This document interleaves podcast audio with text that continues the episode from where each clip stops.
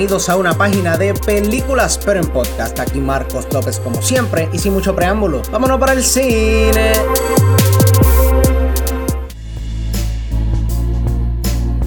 Dímelo mi gente que es la que hay, espero que todo el mundo esté bien, todo el mundo esté chilling. Mira rapidito, yo me puse a buscar en Netflix las cosas nuevas que habían salido y veo que Avatar The Last Airbender, las tres temporadas de una de mis series favoritas, está disponible en Netflix ya. Y no le vamos a dar mucha vuelta a esto. Vamos a hablar de esta serie ya, porque esta serie en verdad. Mm, I love it. Da un brequecito, déjame cambiar el mood.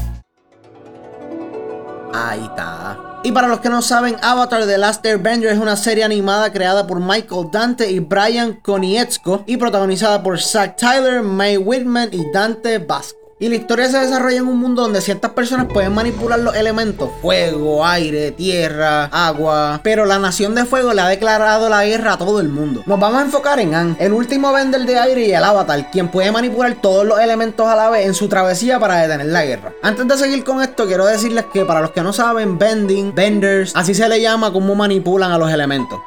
B-E-N-D-E-R, Bender. Bueno, mi gente, tengo que empezar diciéndoles que los personajes son el alma de esta serie. Y estos aportan de una manera increíble al balance de la serie, porque esta serie consigue un balance perfecto entre comedia, acción, aventura, teniendo en mente que nuestros protagonistas son niños y adolescentes, pero a la misma vez dejándonos saber la seriedad del asunto y que tenemos que tomarnos la historia en serio, entre comillas. Pero vamos con los personajes y el protagonista, Anne, es uno bien interesante, bien gracioso, porque no importa cuán seria esté la situación, cuán oscura se torne la historia, este personaje siempre tiene como ese aire, no por entender, de comedia, pero nunca restándole a la situación, porque se exploran diferentes aspectos bastante dark, o sea, este es el último de su raza, y hay un episodio temprano en la serie donde este piensa que va a ir a buscar a sus amigos, va a ir a los templos de aire, donde está todo el mundo chilling, y se encuentra con un montón de cadáveres de sus amistades, de sus hermanos, de su pueblo, inclusive se encuentra con el cadáver de Bonquiacho, quien fue uno de sus mentores, uno de sus mejores amigos, y este se culpa a sí mismo porque él huyó de todo todas las responsabilidades. Él tenía 12 años y de momento te cae ese peso que tienes que detener una guerra. Estas personas están haciendo cosas que no deben hacer y tú eres el único que los puedes parar. Brother, tengo 12 años, yo no tengo.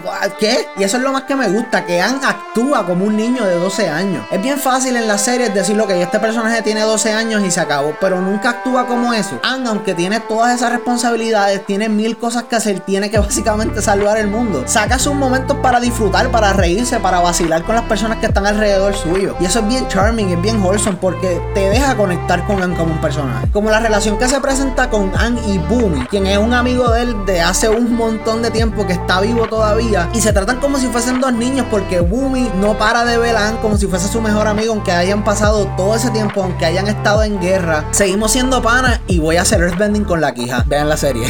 Siguiendo con los personajes, quiero hablar de Katara. Esta es como si fuese la mamá del grupo. Esta es bien caring. Esta es la que siempre está pensando en las consecuencias de todas las cosas que están haciendo a través de la serie. Y les hablo claro, así es como tú haces un personaje fuerte femenino. Lo que es Star Wars, Terminator y un montón de series de Hollywood tienen que tomar nota de lo que esta serie hizo hace tantos años. Porque no les voy a mentir, Katara empieza un poquito aburrida, pero poco a poco vemos cómo estaba mejorando sus habilidades con waterbending y a su vez mejorando la relación con los demás del grupo. En el primer season, cerca del final, hay un pequeño arc donde Katara, cuando llegan a donde tienen que llegar, que es al Polo Norte, todo el mundo está súper chilling de verlo, todo el mundo está súper feliz y dicen que van a entrenar a Anne para que aprenda waterbending, pero no van a entrenar a la Katara de la misma manera porque las mujeres solamente deberían usar su bending para sanar a las personas. Uno, eres un puerco. Y dos, Katara consigue cambiar la mente de todas estas personas y no tirando un tantrum ni siendo la cosa más poderosa del mundo. Este entrena poco a poco. Lo que el maestro le enseña a Anne, Anne se lo enseña a ella low key y ella lo va perfeccionando y ahí vemos el potencial que esta tiene y el poder que todavía no sabe que tiene. Pero si estamos hablando de Katara, tenemos que hablar de Sokka, obligado. Este es el hermano de ella, este es el comic relief. Y al principio dije, ay Dios mío, Sokka va a ser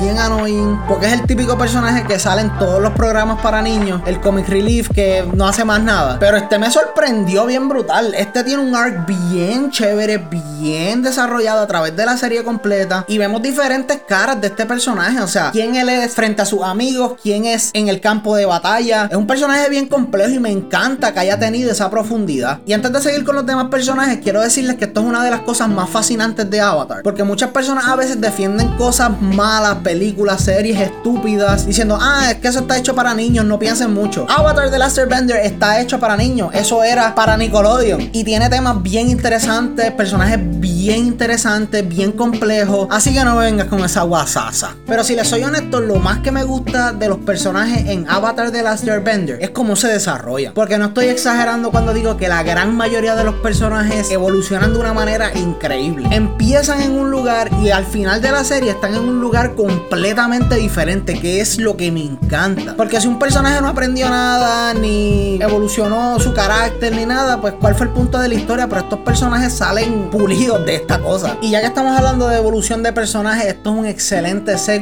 para hablar de mis dos personajes favoritos, primero siendo Zuko. Este es el hijo del villano principal. Y durante la gran mayoría de la serie, este está solamente buscando a Anne, buscando al avatar, porque su padre lo desterró. Y este piensa que la única manera de recuperar su honor es entregándole al avatar vivo a su padre. Pero la evolución de este personaje es otra cosa, mi gente. O sea, vemos cómo este pasa de ser un joven enojado consigo mismo, con su padre, como se desquita con todo el mundo, a ser una persona centrada, enfocada en sus goals. Es una historia hermosa, llena de altas y bajas. Y llega el momento que empiezas a conectar con Zuko como si fuese algo tuyo, como si fuese un que está pasando por momentos bien difíciles y tú lo intentas ayudar. Él no se deja, pero aguanta, papá, que todo va a salir bien. Llegas a esa relación con él y es bello. Pienso que esto se ve específicamente en un episodio cuando todos los personajes están disfrutando de un día de playa. Que sí, hay un par de cositas así que son bien entretenidas ver a los personajes siendo ellos mismos. Y Zuko tiene un pequeño breakdown porque todo el mundo empieza a preguntarle, Zuko, pero ¿por qué estás tan enojado? ¿Qué pasa? Háblame, estás enojado conmigo. Y él explota como muchas veces nosotros explotamos por tanta presión, tantas preguntas, tantas cosas. Estoy enojado conmigo mismo porque no me puedo centrar, no puedo hacer mis cosas. Y eso es relatable. Pero sin duda alguna, la gran mayoría de este desarrollo no hubiese sido posible sin el mejor personaje en todo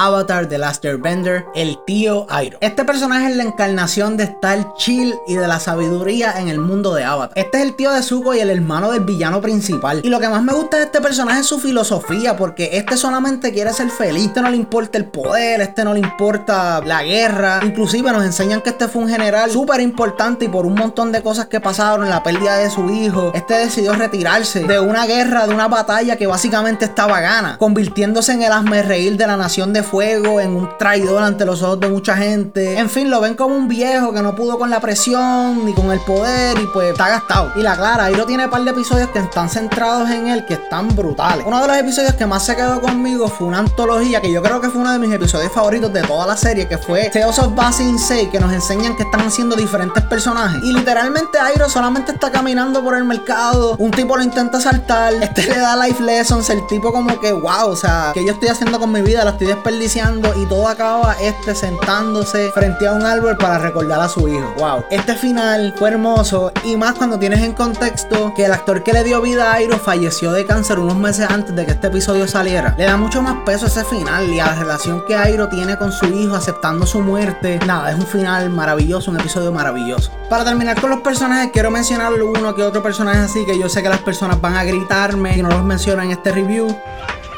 Toph es un personaje espectacular, se une al grupo en la segunda temporada. Es una Earthbender, sassy, ciega. John Cena no la puedes ver, es, un amor, en verdad. Apa es la mascota oficial de toda la serie, en verdad esto es un bisonte volador y es tan adorable. O sea, tú no puedes ver a Apa y no hacer... Oh. Pero saliendo de los personajes, tengo que decirles que me encanta el mundo que esta serie setea. Me encanta que es bien raro y es bien silly a la misma vez. Y puede ir de 0 a 100 en nada. Como por ejemplo en este mundo hay muchas veces que puede ir de Espíritus malignos, dragones, criaturas horribles. Un patortuga.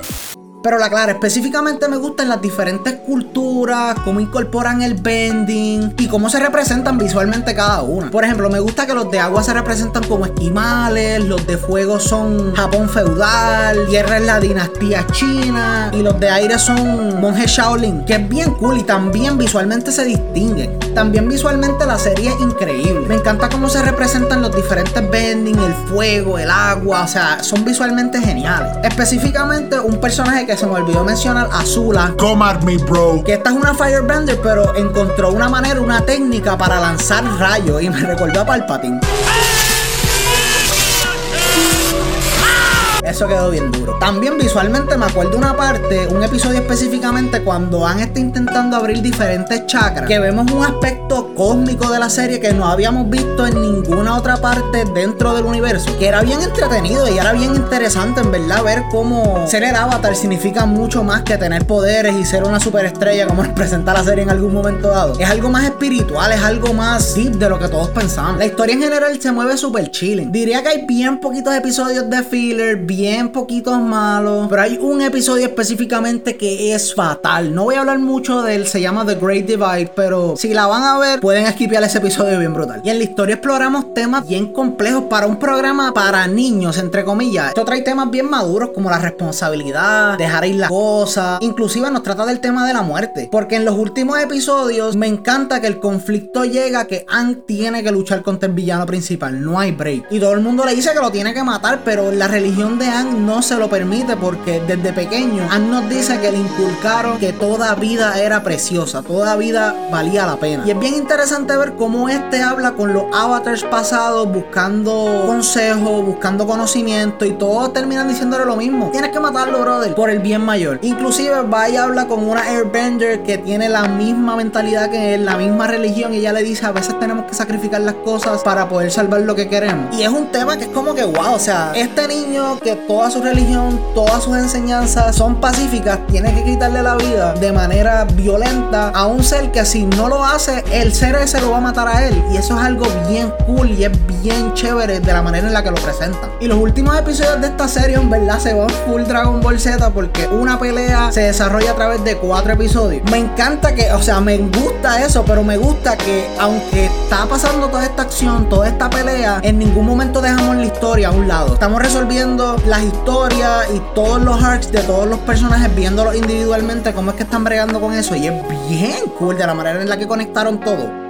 Nice. Pero en resumen, mi gente, Avatar The Last Bender es una de mis series favoritas de toda la historia. Sí, yo sé que hablo de Clone Wars, yo sé que hablo de Rick and Morty, sé que hablo de muchas series o películas, pero Avatar The Last Bender, yo crecí con esta serie, esta serie a mí me encantó. No la había visto completa, full, hasta hace unos años que la pude comprar y la pude ver toda de una sentada. Me chupé una temporada al día. Es así de adictivo. Te vas a enchular de los personajes, te vas a enamorar de la historia. Es el paquete completo, mi gente. Excelente animación, excelente todo. Si no lo has visto, ¿qué estás esperando? Está en Netflix ya las tres temporadas completas. Dale binge watch, no te vas a arrepentir. Y por estas razones y más, le damos una A menos a Avatar The Last Airbender. By the way, no mencioné la película porque eso no cuenta, ¿ok? Eso no existe. Ya, eso era todo.